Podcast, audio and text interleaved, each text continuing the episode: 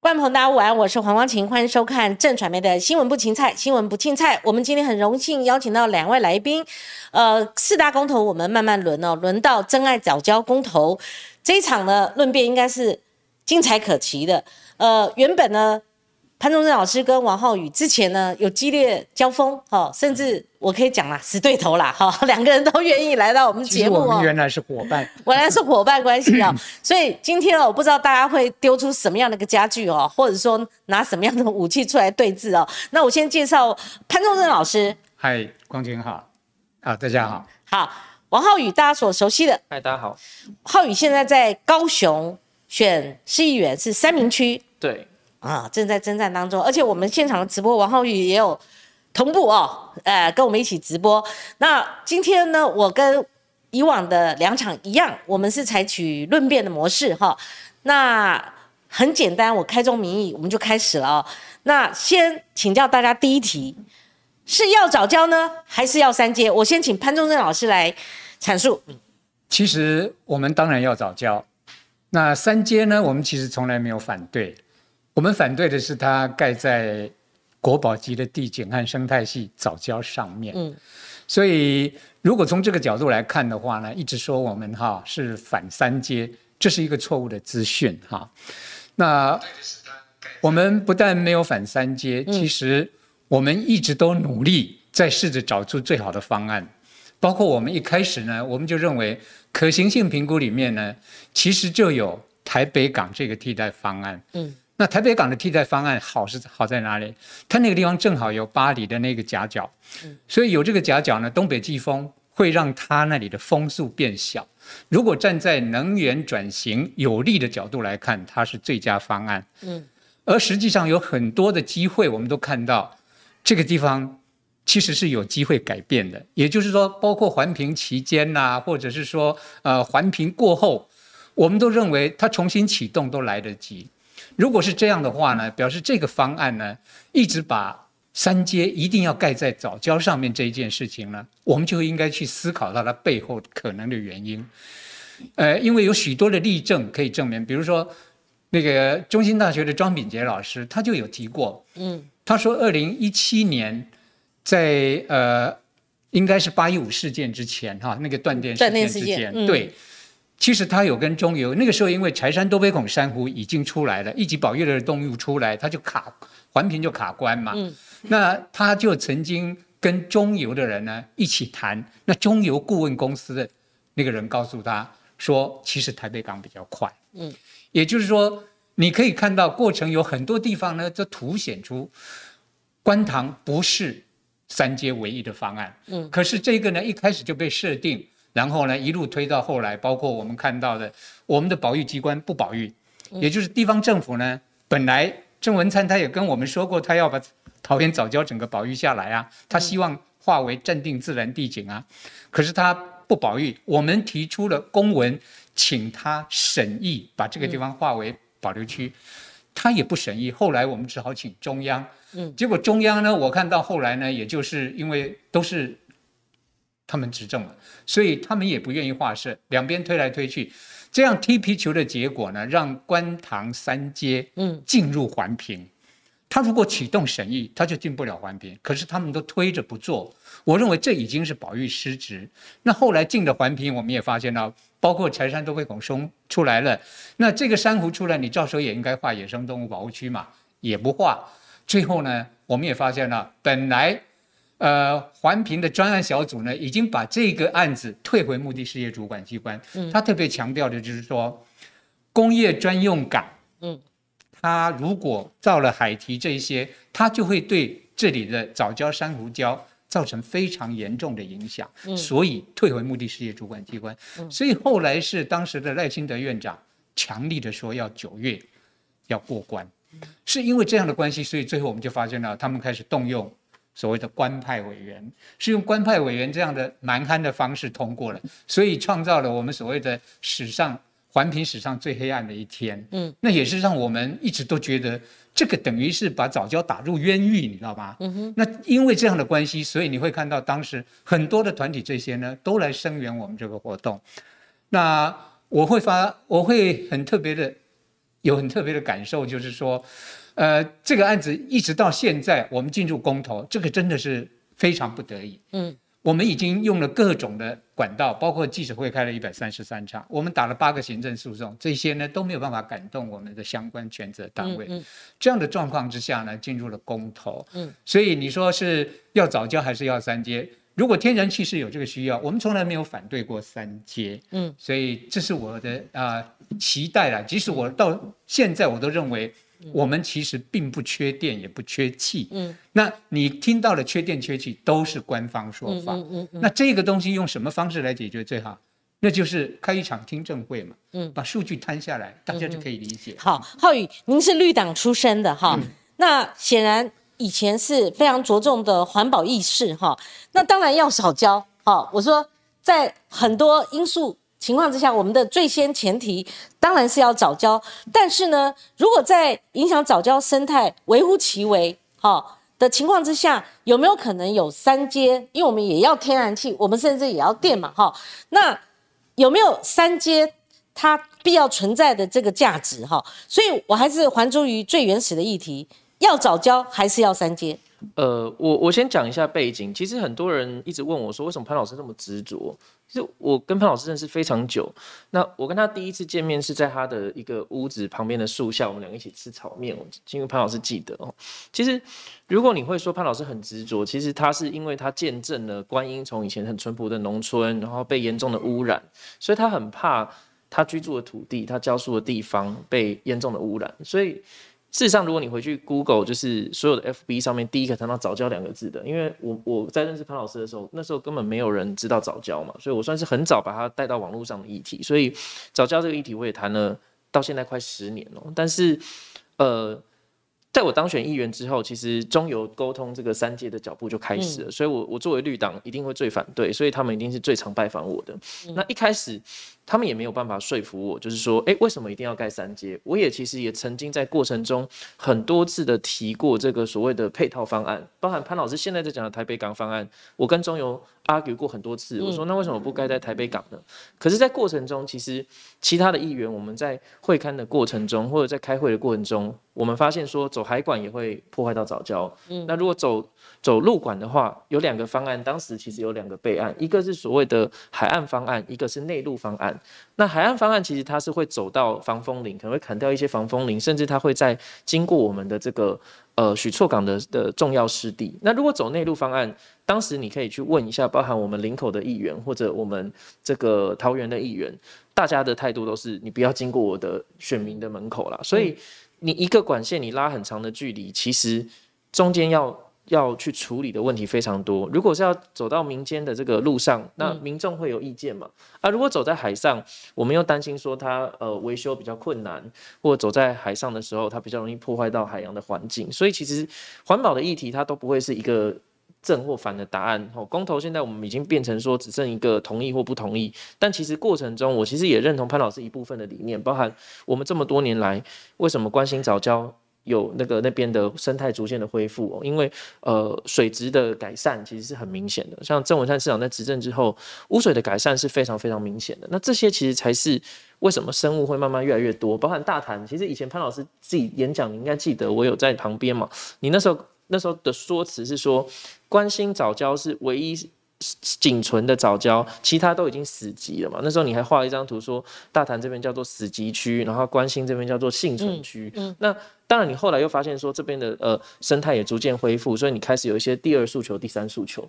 但是对我们来说，我们当然是先以。当初最早去看保护状况最好，就是当时关心早教确实是我们到现场去看整个状况是最好的一个区域，所以吴志阳时代划设保护区，郑文灿开始保育，这个是当时政府很努力在做的事啊。啊，潘老师当然后来他他说，呃，我们又。就是背信忘义，其实他他自己是去扩大了解释了，嗯，蔡总统的承诺，因为蔡总统并没有承诺要保护到大潭，他要保护的那一块现在是保护区，而且现在也做得很好。然后生态旅游大家也可以报名，那也可以支持一下大潭社区。嗯哼，就这么简短。那针对早教跟三阶之间的关联性，我们等一下细部再谈哈。那这边想请教。潘忠贞老师，那我们三位哦，我们都对着麦克风，我们不需要交谈，因为这是一场辩论会，我们直接对着镜头哈。呃，您刚提到最早的日期是二零一七年的时候的状况，甚至远从您跟王浩宇共同关注这个议题。可是事过境迁了，已经过了很多年了。我们知道官方他们不断的有所谓的外推方案，渐渐的往外推，哦，四百多公尺、四百五十五公尺，一直外推到一千两百公尺，也就是一点二公里。外推方案对环团有说服力吗？潘老师？呃，外推方案呢，我们认为它其实还是一样，造成这个地方的藻礁与珊瑚礁的伤害，尤其是那个外面的那个堤防。当堤防呢把它围起来了之后，这个地方的海象完全改变。嗯，这里会有藻礁，是因为这里的气候很特别。嗯，这里就是冬季海象不佳，全年呢风浪都非常大的地方。那还包括附近有沙丘这些影响。那因为风浪特别大，这个地方的环境不适合珊瑚礁生长，才会长出我们现在看到的全球最特殊的啊最大片的浅海现生还在继续成长中的藻礁，这是非常难得的。也就是说，你在全球去找要找到这么大，而且是在浅海，你不不会游泳，嗯，你不必穿那些什么呃潜水装。你就可以在那个地方，在潮池里面，你就可以看到非常多的生物，认识很多的海洋的那个啊生态，这么可贵的地方。那我们现在呢，要在这个地方去做所谓的工程三阶这一些。现在呢，我们就发现到，从一开始我们说就不适合，包括啊专案小组已经把它退回去，就是你这个港做下来，就会对这里的生态造成严重的影响。那为什么他们只是一直推，一直推，就是不愿意退到外？整个一个生态系的外面了？您所谓生态系外面，是不是就是您工程设计设定的主题，要外推到五公里之外？这个五公里是有个学理依据，就是台大有个呃硕士生，他的论硕士论文，他就是做说整个桃园的海岸边这些藻礁的礁体，其实是啊延伸到外海三到五公里。那站在生态系要整体的完整的保护的啊角度来看，我们当然是你要把它尽量完整。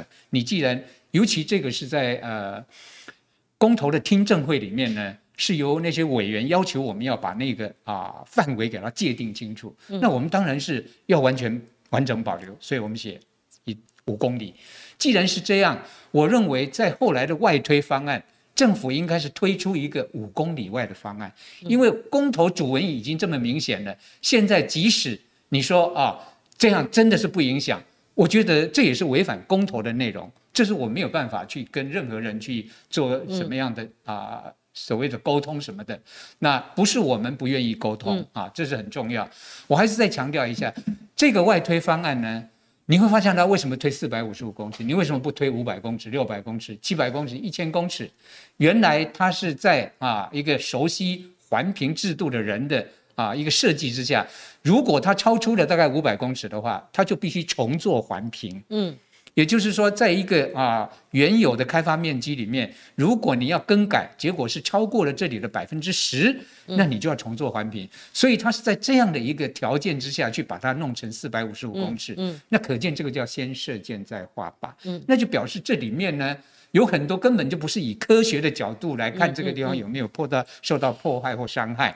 那我们所了解的不是他们说现在退到一点二公里下面就没有藻礁，他们现在的说辞呢和原来还说书里面的资料是不一样的。嗯，还说书里面的资料呢，很明显在两公里外的下面都还有胶体，你不能说哦那个是碎片啊什么的，那个就是胶体。还有甚至包括我说胶体外面的那些，比如说海底是沙质的，那个也叫做生态系的一部分，因为生态系是互动的，就像你把这个地方呢那个啊。所谓的海堤做起来，嗯，这里的鱼的出入就被你阻隔了嘛，嗯，像我们说的，呃，这里有所谓的红肉亚基礁，啊，这样的鲨鱼要进出，你这样阻隔了之后，以后他们这个地方就可能不是它的育婴房了，嗯，我说这一些对生态的影响是非常影响非常大，所以我说这个外推方案缺乏说服力，他们用什么水工模拟啊这一些，我们发现的那些资料呢？都只是一个学理的啊，一个模拟而已，不是真实的资料。那比如说哈，呃，有一位环评委员张学文，他就跟我们现在经济部讲的那个理由不一样。经济部说，我们已经做了栈桥之后呢，这里的水流会变得更快，嗯，能够把沙呢更快的把它清淤这样的效果，所以会对这里这更好。这是错误的。我们这个地方呢，要的是一个正常的环境。如果你让它速度太快了，沙一直都不在这个地方，反而早教也长不起来，生物也留不住。那张学文呃委员呢，他甚至还有一个论点，他认为这样进来之后，其他很多地方是水会完全停滞哦。嗯，你从这个地方要流到那个地方，局部地区是完全停滞的状况之下，那不会是早教喜欢的环境，也会破坏原来。那些呃生态的习性，嗯，那这样的话呢，我就说一个美好的生态系会因为这些改变而整个都破坏掉。好，浩宇来，你来接力哈。那其实呃中油或者说我们整个官方，他们其实针对呃潘老师他们所代表环团的声音，他们其实有附和，一改再改哈，那一推再推，甚至外推到他们现在所谓的一点二公里，而他们认为说。一点二公里的时候离岸哈，一点二公里是海底已经没有礁石了。那潘老师的公题的公投前提设定是错误的。那水深一十八米以下就不是所谓的礁体，而是碎块哈，也没有所谓的原生藻礁。根据你所了解的外推方案，它真的是这些内容？外推方案啊有说服力吗？呃，基本上我一部分是认同潘老师的啊，就说你如果是任何的开发，包含了三阶，它对环境的影响一定是会改变的。但是这个是正面的还是负面的？吼，那事实上像我们台湾有一个很有名的接收站在永安嘛，就是在高雄，高雄永安的接收站。其实永安接收站盖好之后，本来当时也是会被被质疑说会破坏环境，可是盖好之后反而那附近你如果问钓鱼的人就知道，那边的鱼类的环境，因为它进补，而且它里面的山山珊瑚长。的非常的茂密，所以它反而产生了一个好的环境。然后，那如果是把大潭那边用，就是呃，就是做成这种港港比较直接封起来的港湾形式的话，里面可能会长很多珊瑚。可是缺点就是，如潘老师说的，因为水流的改变或者沙变少了，所以它可能就没有办法继续是过去的早教环境。所以很多时候确实啊，任何的开发都要很细腻的去思考这个细节。可是我必须说一个实在话，就是那。其他的方案是不是也是环保的议题哦？比如说像是为什么会有三阶，其实跟呃高雄、台中长期在抗议这个空屋问题是有关系的嘛？因为中南部长期都是在做南电北送的工作，特别是高雄，可能百分之五十的电都是要送到北部来的。那这个其实长期以来，高雄人会觉得不公平嘛？那你如果北部完全不要开发，然后像潘老师刚刚还在扯台北港的方案，那这个台北港方案，我说实在，我作为议员，我有去参加过公听会，我有去参加过协调会啊，人家居民就不支持，新北市议会就做出了决议，吼，就是禁止迁移到台北港，这个是新北市议会已经做出了决议嘛？那潘老师，你也不是民选的公职，那你到底要不要尊重一下，就是民选公职或者这些议员或这些他们所代表的民意啦？我当然觉得环保很好啊，可是你当你只执着在环保的时候，作为一个执政者，比如说总统，他不可能只考虑环境嘛。包含我们现在在内湖这边露营，可能三四百年这边可能以前也是森林，也是梅花鹿的领地啊，啊，现在为什么这边没有梅花鹿了？因为人类要居住嘛，所以我们必须要在。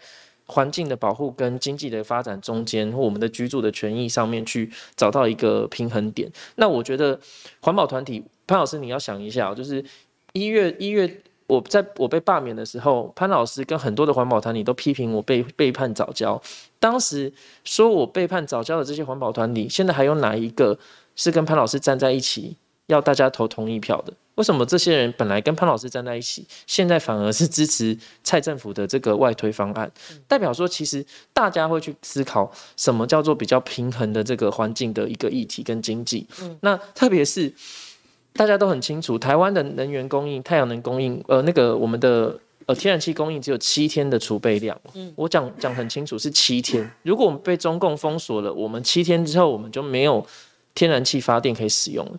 可是潘老师他除了反对三阶之外，现在在基隆要盖四阶第四天然气接收站，他们也反对。当你一直不断反对的时候，我想大家会想要知道的是，那请问该怎么做？台北港议员们大家都反对了，那三阶潘老师说这样不行。四阶现在万木山，好环保团体跟潘老师也在抗议。那三阶四阶都不要了，那未来我们的接收还是要靠台中吗？还是要靠高雄吗？南气北送、南电北送还是要继续吗？很多的问题，我觉得理性的去讨论，嗯，就是我觉得大家就会了解说，其实政府也是很为难，不可能每一个议题都做到一百分。那我们也是希望说，在中间去找到一个平衡点会比较好。好，我这样可以回应他。哎，潘老师，你回应可以 可以。呃。浩宇刚才有提到，所谓高雄永安那边呢，因为做了接收站呢，后来他那里的生态非常的好。嗯，你说那里的生态很好，可是它长的是珊瑚，那你也把它复制到我们桃园早礁来，它也长出珊瑚来，这不是好事啊，这是破坏这里原来的生态系。我有讲啊，对哈，这一点很重要。所以不是说那里的生态鱼多了就好。如果照你这样讲，我们整个台湾海岸通通弄成消破坏，通通弄成那个啊混凝土海岸，那不是是就像。永安港那样生啊生态就很好嘛，这个是观念是错误的哈。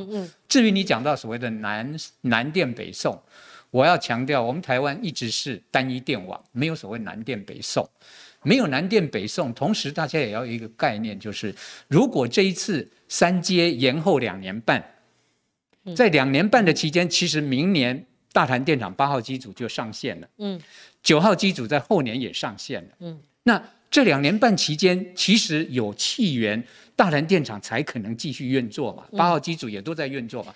如果这个时候八号机组、九号机组都在运作，有烧到影响到南部吗？没有啊，因为气源还是送来啦。嗯，所以我认为我们台湾的天然气的气源是够的，这个气源是够的。我认为中油其实早就有做准备了。中油其实现在已经有六座啊，在一阶已经有六座的除槽了。将来第三期工程还会做三座，二阶呢现在是六座，它后面的三座呢预计就是明年就可以开始量产，那每年就要增加两百万公吨。我还要特别强调，它第一阶段的啊第一期工程的啊那个产量，就是它的规划量是三百万公吨。嗯，其实到了一百零七年的时候，它已经用到了，也就是它实际的产能已经开发到了五百五十万公吨。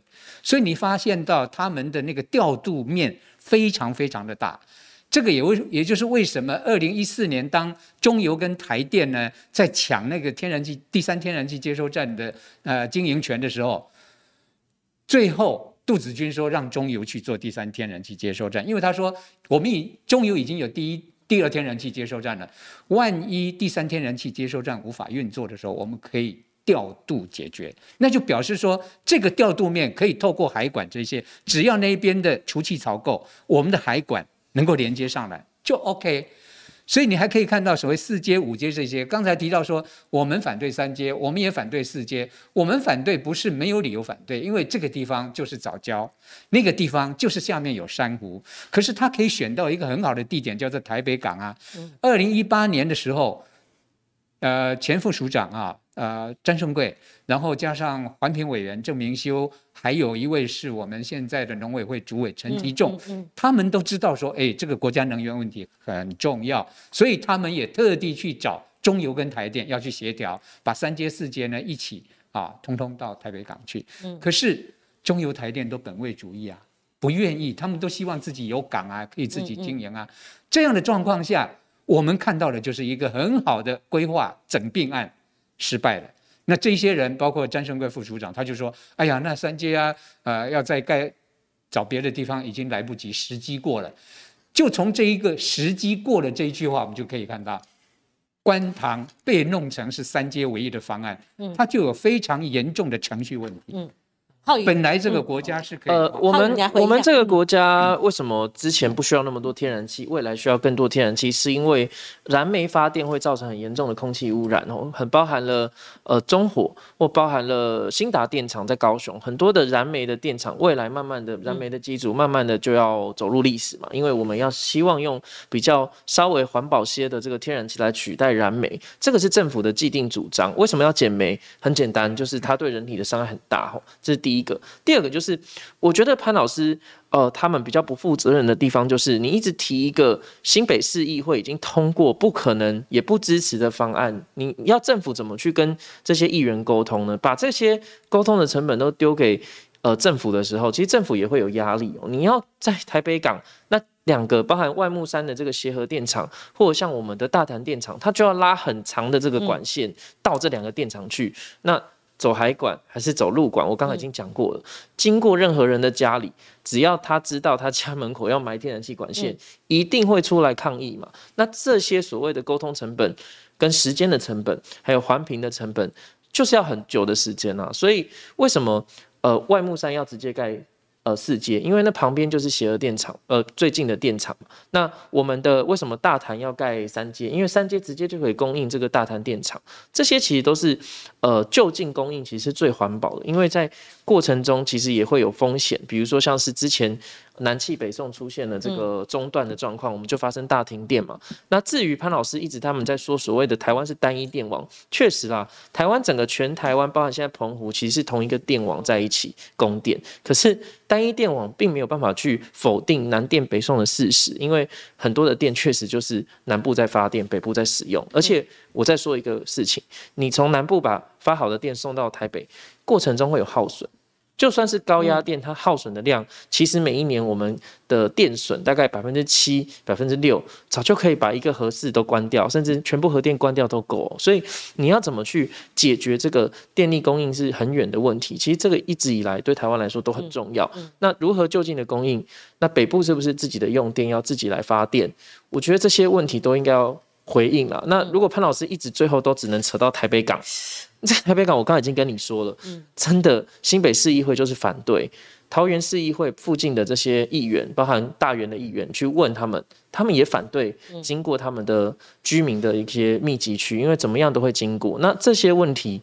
我觉得环保团体如果希望能够往前走，那不不应该要把所有的沟通成本都推给政府，因为政府已经花很多时间沟通，而且我们也遇到障碍了。那这个障碍就是你要怎么去说服新北市议会，你要怎么说服台北市呃那个桃园市市议会，这两边的议员跟居民如果都不支持，那只能就近供应，不要经过人口密集区才行。好，我这边哈还是拉回来我们的主题哈。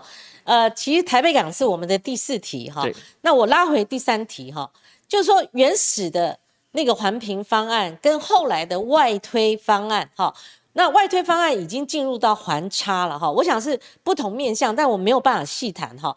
那我访问许多跟潘老师不同见解的，不不管是官员还是前官员的，我讲詹顺贵，那他们所质疑的一个部分，像詹顺贵前副署长他。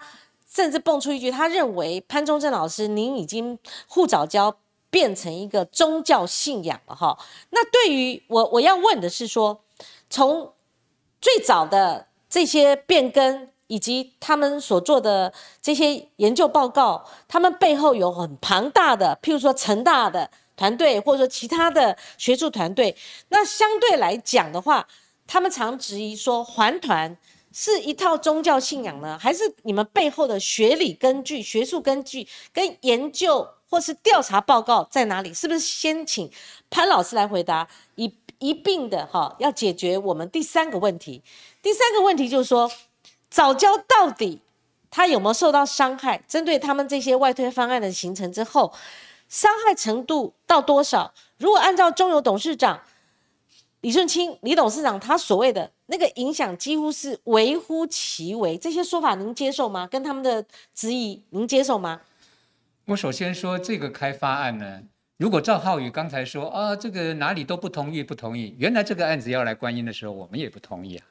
我们在地人，包括里呃呃社区发展协会这些里长是被摸头了。现在的里长原来是我们的人，后来是背叛的。那你就会发现到谁上去呢，谁就被摸头。如果是这样就代表民意的话呢？那我要告诉大家，其实我们啊，当年是由他来帮我们创立了一个“我是观音人”粉丝团。这个粉丝团针对这个议题，其实有征询大家的意见，全面一面倒，就是不要。潘老师，您所谓的摸头，不管他是未接到里长，或者说未接有多高，您的证据在哪里？还是说他们已经接受了政府他们修改的这些外推方案？跟补救措施，因为他是选上了里长之后呢，就开始变成是啊支持方，所以你就会发现到说这一定有一个很特殊的原因嘛。那这个原因我就说木林基金这些都会发发挥它的功能。好，比如说四街那边我们也知道啊，也都是包括过去那个要烧煤的那个什么深澳电厂，当地的里长啦什么，通通都支持。为什么？因为他们就是第一线接受到啊相关的台电。潘老师，你这个案子，你呃跟其他案子针对木林基金的部分，您的证据在哪里？针对这个案子，您认为摸头是跟木林基金有关？这个部分您是不是可以跟我们先说明一下？就是说，在地的里长呢，他们可以从中游的木林基金里面呢去申请到各种的补助经费。现在已经有申请吗？还是说有这个途径？哎，包括他们现在在地的里面也经常可以被呃接去啊做游览啊什么这些。当然，名目他会说是参观这个参观那个，而实际上就是一个出去旅游的一种各种福利了。这个我想呢，可能呃比较复杂哈，我们就不谈它。浩宇，你等下可以回答，但是我们还是针对潘老师，我刚才询问是说。你们的学术依据在哪里？背后的研究调查报告在哪里？这个学术依据呢？我自己其实对早教呢，我是个外行人，是他们这些学者进来了之后，我让我慢慢的认识了早教。那最重要的就是陈昭伦博士，他是中研院生物多样性研究中心的研究员。那这一部分是由林务局拨款给他们去做调查，这个调查的结果就是非常的丰富。之外，他也建议要画一个南桃园啊，离呃。大概就是说，以关心早教加大潭早教在北边的白玉早教划为啊整个叫野生动物保护区。嗯，如果这些资料是由林务局提供，而且当时啊不管是地方政府或者是中央的农委会这些，他们都说到时候要不要划设保护区呢？就以这个啊调查的结果来怎么样？结果这个调查结果建议要把它划野生动物保护区，但是这两个保育单位还是不划。潘老师，您所谓的这个中研院这位学者，是他所提的这个报告是什么年份的？因为后来跟后来他们有做一些其他的研究，或许不一样。因为中研院有做其他的研究，您讲的这是什么年度的？这是二零一八年做，然后二零一九年年初的时候呢，去提出来。那那个建议案也是在那个时候提出来，有没有针对外推方案？那个时候没有外推，那个时候没有现在这个在外推方案。好，您不，您先，您先请潘老师继续回答。呃，根据您的所掌握的学术基础，早教受伤害的程度到达多少？这个，因为我觉得这是整个我们今天论辩的关键。我说最简单，这张图呢，其实就是呃，小英总统几天前呢去视察的。他身体背后的那一个叫做栈桥的桥墩，嗯，这个是临时栈桥。你看这个临时栈桥呢，下面已经是打桩，那打桩，除非它是一个悬空的，不然这个桩一定要把藻礁挖掉，才能把桩打下去。你看到这个这么大的量体的啊桥墩，总共现在七百五十五公七百五十公。五十公尺左右的，大概要做到七个这样的桥墩。嗯，你从空中拍下去，你就可以看到它是完全把这一带的海域呢，几乎就是像切割，然后呢，把下面的藻礁挖掉。挖掉，他们还跟我们说：“哎呀，他怎么挖不会伤到藻礁？”我就告诉大家，嗯，现在在出呃大潭电厂的出水口导流堤这边，你可以发现呢，整片的都是藻礁的尸体碎片。嗯，这我们过去没有看过啊。嗯，这些碎片你把它累积起来看一看，嗯啊，非常大的量，那是怎么样？就是挖这一些，还有包括以后他要在外面做那个啊防坡堤，那个防坡堤。它的宽长，也，就是说你侧面看大概就是二十五公尺长，二十五公尺这么长，要做三百零三个这样的沉箱，先作为那个防坡堤的基底，然后上面再啊再做出一个防坡堤来，那个都会把藻礁挖掉，然后把它摆上去。我们正是因为发现到这些工程对藻礁造成相当大的伤害，这些工程真的是不适合进来。那对未来来说，这个长堤。会造成一个封闭的效应，这个地方的风浪会变小，对生态早教生态系来说是绝对的不恰当。那我也要再强调，这第一个桥墩周边，嗯，其实就是一级保育的柴山多肺孔珊瑚的热区，在这个地方的旁边，大概有五十公尺的附近，嗯其实就有柴山多肺孔珊瑚当时定位过的啊一个群体在这里。嗯，如果照他这样的工程做，这个现在已经是再建了。嗯，但是呢。我们怎么问，他们都说没有，没有，没有，所有的都是一些推脱之词。所以潘老师，你们没有呃，像官方有委托什么研究所，然后什么大学学术整个团体，你们呃，我们现在看到的是有的是就是这个是最近拍的嘛？对对最近最近拍的，好，浩宇交给你哦。哦，那个那一张照片，如果潘老师有空，我带你到我们台东的三元湾，或者台东的都兰附近，也有一些早礁群落，也有这样的碎块，因为那是自然产生的，因为呃会有风浪，会有台风，它会破坏胶体，那胶体本来就会因为不稳定或者其他的一个状况会破坏。我在呃，上次台风来了之后，整个我那那天忘记拍照哦，整个都兰旁边的富山护渔区地上比那个还多。所以浩宇，你的意思是说，潘老师用这个两个连接，对，这边已经有工程，所以这边有尸体了，所以对您认为这是自然产生的？这个东西你，你到台东，如果台风过后的的海岸边，你也看到一样的东西，就是因为风浪，它随时会把不同的这些胶体带到不同的地方，有时候是珊瑚礁，有时候是藻礁，这第一个吼。那第二个部分就是说，呃，我们其实潘老师很早以前的诉求就是。二零一三那时候我我的诉求也是一样嘛，就是要划保护区嘛，我们也去抗议了很多次在，在桃园县政府门口针对吴志阳，我们都一一起去的嘛。那当时我们也关心了这个，像潘老师说这个中油木林金摸头的事情，我说实在话啦，一个里长就在中油附近的里长，他们申请到的经费顶多。我自己当过议员，顶多就是一二十万，那这一二十万大概办一个所谓的中秋晚会就没有了啦，所以他们大概都是会做这个中秋晚会的，这个也不是只有中油有，那其他地区像呃之前最近严清标他们也在谈嘛，也有申请到嘛，所以它其实是一个全国的一个一个都的状况，包含中油或什么的台电，它都会针对一些社区去提供一些十几二十万的补助。大潭我据我所知并没有比较多了哈，那真正多的是。我我比如说像我们之前在，我跟潘老师一直都在抗议那个高雄那个日月光污染案嘛，结果后来过几年，我看潘老师帮日月光站台，帮日月光基金会站台，就后来才知道说，哇，日月光捐了很多钱给潘老师他们所谓的早教团体，那之后潘老师就再也不曾骂过日月光一句话了哈，这这个我认为才是摸头啦，就是说你一样是做环保，你过去是骂日月光骂得很难听，我就不复述了，然后过了一两年之后，哇，怎么跟日月光在一起？然后帮人家站台，然后拿人家的设备，拿人家的钱，我觉得这个才是我我认为非常争议的地方。嗯，好，我可以潘老师当然这涉及到您个人的声誉的问题。你会发现浩宇呢就喜欢把这种事情搬上台面来。如果你了解我们为什么接日月光这个案子，你就会知道说，是因为我们一直想要保护早教，然后呢，我们的河川巡守队去做那些污染呢，去检测啊这些工作做的实在是不错。嗯，所以环保署的北区大队的第一大队第一小队的队长，带着日月光的人来，嗯，说，哎，大家既然这么有心，那日月光呢，因为他们当时确实在后劲溪有污染，他说他们也希望呢能够改变啊自己的形象这些，他们也会努力的去改。那我们本来也觉得，哎，这样的哈、企业呢，嗯我们这样呢，就算说我们都认真的做，是不是也会有道德啊，就是道德光环这个问题？后来我们也发现到说，因为抢救大胆早教真的可能面临很多的，必须我们要有一些基础的资料，我们要去做调查什么之类的，所以是在环保署的这样的一个啊帮忙之下，我们才去接这个案子。嗯那这个案子接，我们实际上拿到的是一百八十万，啊，这一百八十万我们做了非常多的事情。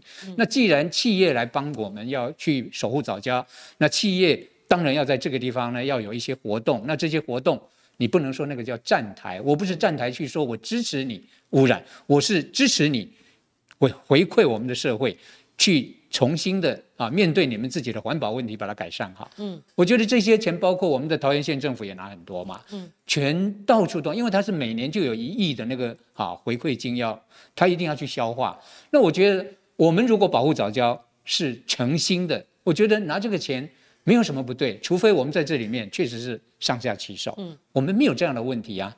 我就说谁都可以来查我们的账嘛，对呀、欢迎来查嘛。好，对我我想留言板上有很多留言哦，那我就不一一的回应了，因为我想说，呃，各自有各自的看法哈。那我们进入主题哈。刚刚浩宇一直提到的就是当地居民有所反弹，哈，新北市议会他们有反弹，这个是我访问中油董事长的时候他所提供的公文哦。这个是新北市政府的来函，它横跨了朱一伦当市长，还有侯宇当市长的时候，他们转达拒绝台北港的，是应根据这个所谓的市议会，然后这边有提到民意反弹，时间来不及哦，还有土地已售这三点哦反弹的理由，所以潘老师。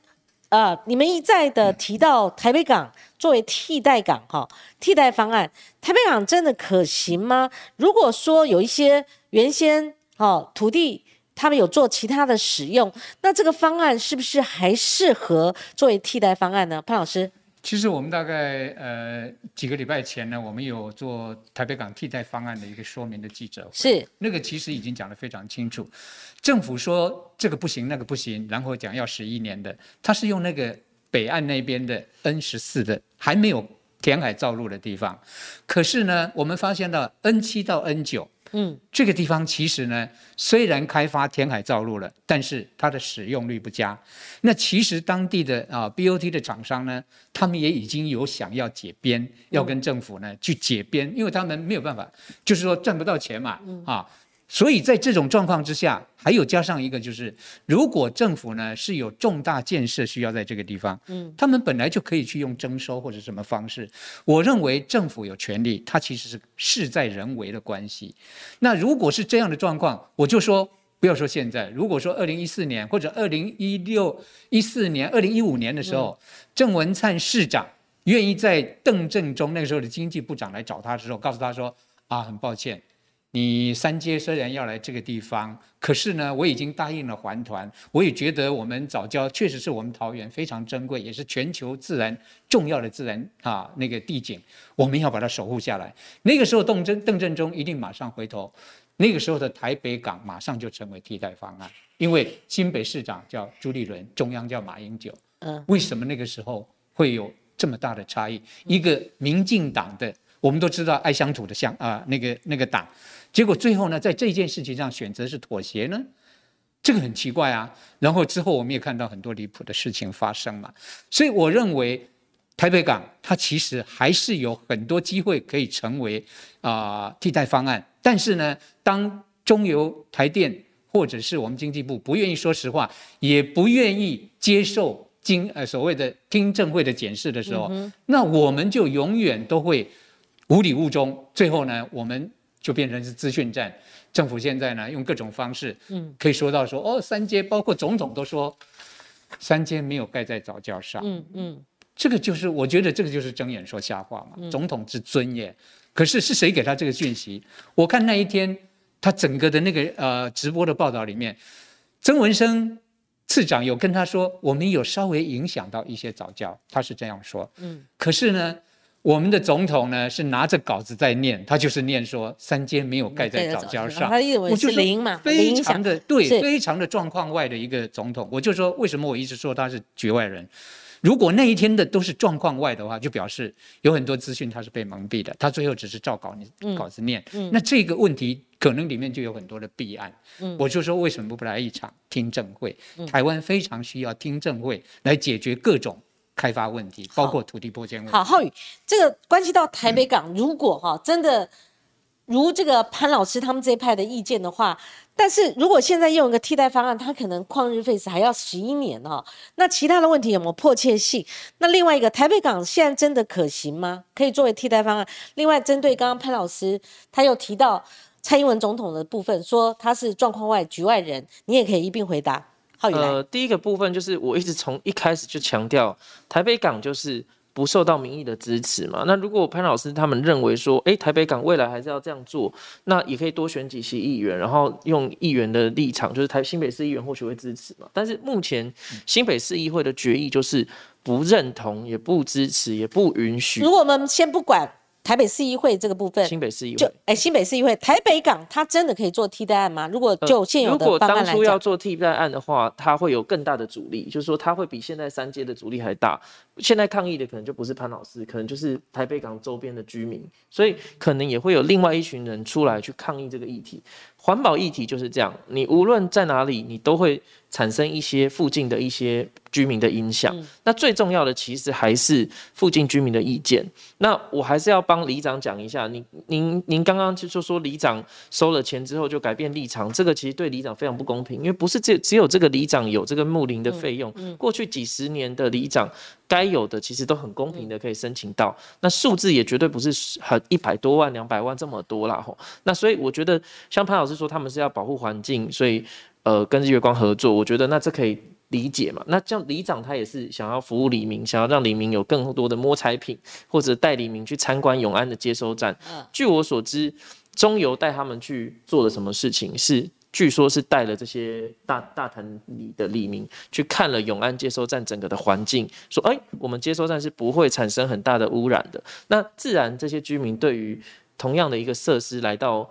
观音他们就会比较安心。那这个当然，我觉得是中油如果没有做，我觉得是失职啦。嗯，你隔壁要盖的东西，你没有让他看长怎样，那我觉得中油反而是没有做到该做的沟通。所以中油，你说这是旅游吗？一定中间会用餐嘛？一定中间会停景点嘛？但是重点还是中油带着大潭的居民的领长们去看。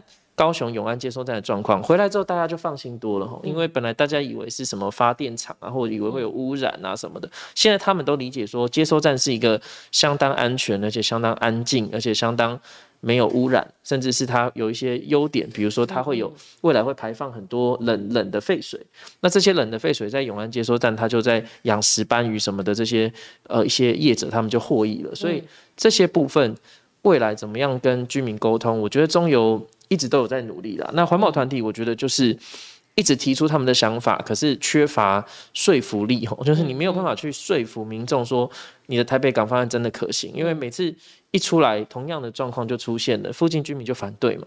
那作为总统，作为总统，他本来就不可以像环保团体只去考虑环境的。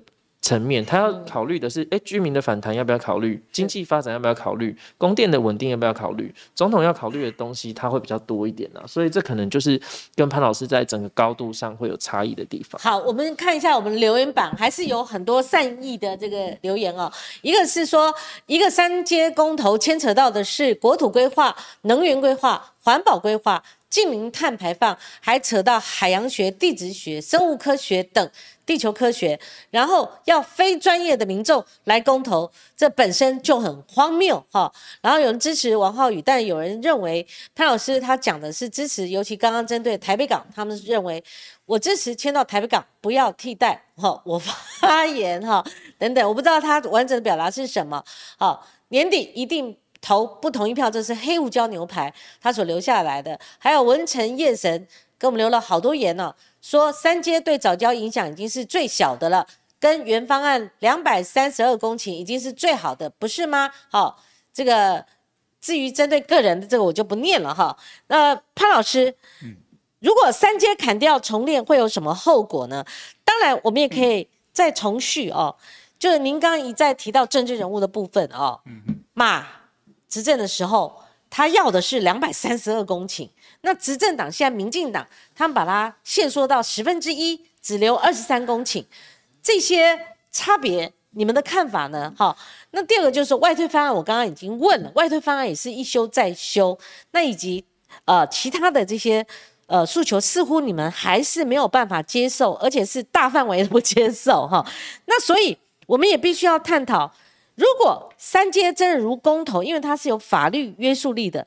如果三阶真的好，我们所谓的三阶就是您的方案，哈，真爱早教，然后呃把三阶迁离观塘，而且是五公里之外。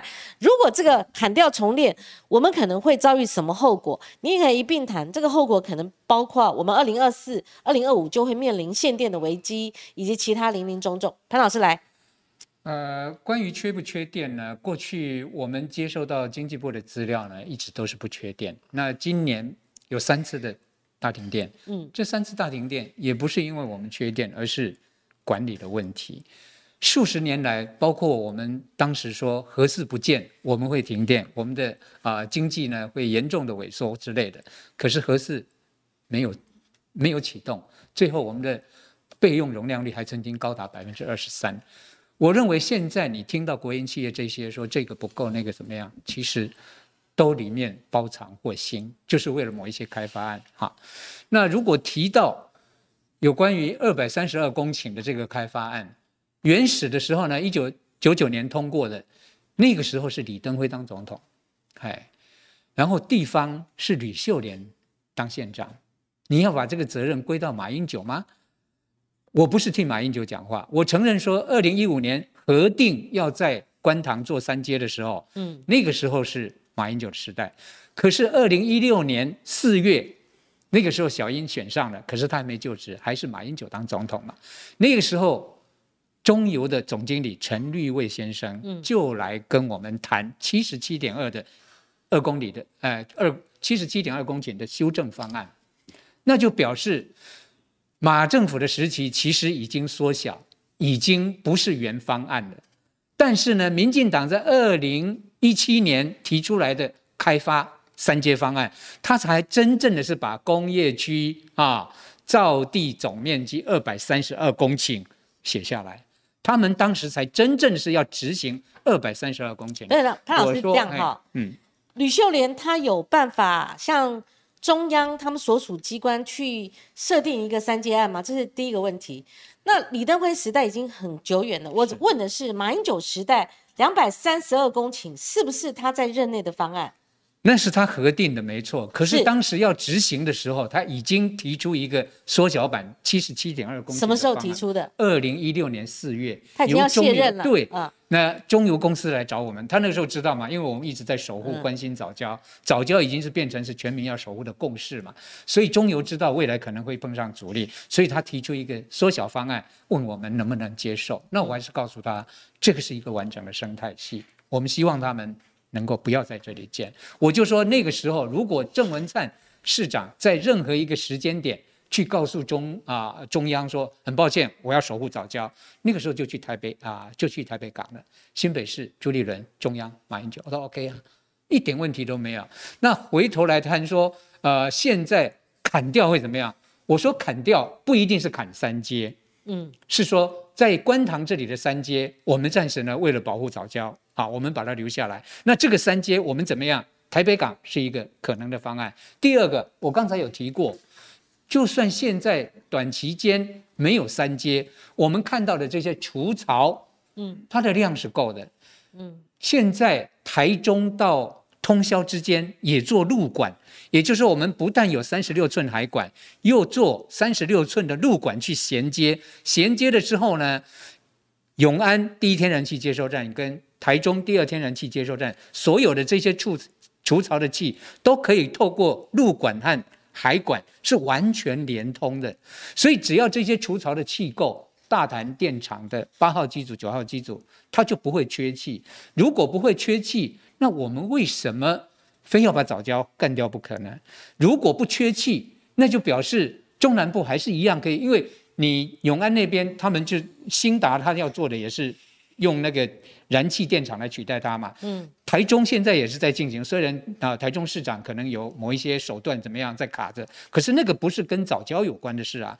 气如果够，我们的那些燃气电厂它就能够运作，这个不影响。但是我们的政府现在就一直说中南部的肺呢要来换早教，我觉得这个都是不厚道的做法。所以潘老师，您不同意所谓的现在我们探讨的议题是关乎六趴的电，然后如果三阶不成，会缺一百三十七亿度电。您认为这个是您我认为接受或者有资讯落差的？另外，如果台北港呃作为一个衔接方案、替代方案，它要花十一年，你也认为在所不惜吗？呃，其实哈，如果真的是要十几年啊什么的，我觉得其实呢，像四阶就有提到说，他们在正式运转之前，其实可以用那个海上的浮动式接收站，那是一个非常成熟的技术。那最近也有教授所谓的成熟技术哪里来的？因为在我受访者好几位，他们都提出科学论证是已经是不可行的，其他很多国家都已经放弃了。可是我去看中油自己在一百零一年派他们的啊干部去新加坡考察回来，那个时候的考察所谓的呃就是。浮动式接收站，嗯，他们上面写的资料就是很好啊，是一个很好的。但如果过渡中油上面的资料是一百零年是二零二零一二年，一二年的时候，或者二零可是后来中油董事长，呃，一两个呃一两个月内他接受访问，他是说已经不可行了，所以您还要沿用二零一二年的时候资料，而这是马英九他也提到了一个资料。可是我的看法是，这个如这个如果没有经过一个听证会来去比对，到底谁的资料是正确的？所以还没有开听证会之前，你拿的是二零一二年的资料。好，浩宇来回答。呃，第一个部分就是南电北送的问题，南气北送的问题，这个不是一个常态啊。就是你虽然说台中送过来勉强 OK，我也认为三阶如果不通过，短期内可能缺气的可能性不大。可是八号机组、九号机组完工之后，如果环保团体又接下来反对四阶，那我真的觉得蛮危险的。就是未来台湾北部的这个天然气供应会面临很大的问题。那如果缺气会怎么样？其实基本上。也有可能不会那么缺电，但是会发生一件事，就是可能在夏天的时候，台中火力发电厂或者呃高雄的新达电厂可能就必须要燃煤。那燃煤之后，这才是政府所说的嘛。如果燃煤，那废气比较严重，那就让中南部的居民来承担这个污染。这个其实才是可能发生的状况哦。那当然最好的状况，当然就是我们核电不要，然后我们用天然气全面性的取代燃煤。那要全面性的取代，那现在的接收站跟现在的储备量。就是不够，未来就是需要做，所以当然你说不缺电，有办法有替代方案，那是勉强挤出来的，可能用更高的污染、更高的污染作为代价去换这个所谓不缺电，可是未来还是需要，而且可能不是十一年，可能是三五年之后，我们还是会缺电，就是还是会因为台积电，因为其他的这些用电的成长而缺电，所以我觉得这个部分很重要了。那潘老师当然他对他来说，因为。他本来就是跟夫人都是稳定嘛，先退休了也都有稳定的这个收入，所以呃，这个退休金的收入，所以当然经济发展，呃，可能对他的压力没有压力比较小。但是我们年我们的经济发展对于大部分要找工作人来说是很重要的，所以我们不能有任何缺电的风险，因为我们台湾的经济持续的在发展，台积电、半导体还有。那个中国的台商回流的这个状况非常的严重嘛，所以这些状况都会让台湾未来的能源需求有很大幅度的成长。哦，那这个大幅度的成长，对于年轻人来说，对于下一代要找工作的人来说，对于产业的发展，对于股市的价格来说，全部都是绑在一起的。所以，我们是希望说，环保团体在反对的同时，可能还是要有一些真的。提得出来的配套方案，那为什么那么多的环保团体到最后跟潘老师没有办法继续走在一起？也是因为真的啦，因为太硬了，就是太太执着了。或潘老师的绰号叫石头嘛，过去就是石头，石头的个性就是很强硬的。那这个强硬，我请你举出几个团体。呃，最近最新的就是地球公民基金会嘛，一个地球公民基金会。跟这个亲子共学团两个都是亲子共学团没有反对，亲子共学团只是退出我们的运作。对，那因为你跟国民党合作，他们没有办法接受嘛。像呃陈学圣委员，或者像是蒋万安委员，为什么我们跟国民党这些在野党合作是不能接受？国民党从来就不是执政的时候，我们也是跟在野党民进党合作啊。国国民党公民的议题本来就是全民的议题呀，我们跟哪一个党合作，这个有什么？为什么会把国民党看成是不能合作的？他不就是我们国家的一个合法政党吗？因为国民党从来就不是真正会关心环境的人嘛。其实有很多的环保团体之所以现在退出早教工作，他们诚诚实的讲说，因为民进党支持者过去才是会去支持环境运动的人，所以捐款的部分都是民进党支持者会去捐嘛。你去这这个世界上有很多的国民党支持者，他是关心环保的吗？好，我们现在最后两分钟。我请潘宗正老师先来做结论：是没有沟通呢，还是呃你们完全不接受官方的版本？呃，我们其实呢一直都跟政府沟通，嗯，每一次的记者会都叫做沟通，这就是人民不得已的方式才要上街头。如果可以坐下来，我就说一场听证会可以解决，那为什么最后要弄成要用两百两千一百场的说明会呢？我说这个是国家成本、社会成本的浪费。嗯，那如果说我们不沟通，那一定是已经啊成案了之后，有一些状况之下，那不是我个人可以决定。这个沟通，我会变成是一个被摸头的人。嗯，那这样的状况会对我们的士气造成影响。我相信，其实我跟陈吉仲之间还是一直都有机会在联系。昨天还碰到他，嗯，我们彼此其实都心里有数，但是他自己很清楚这件事情叫政治决定。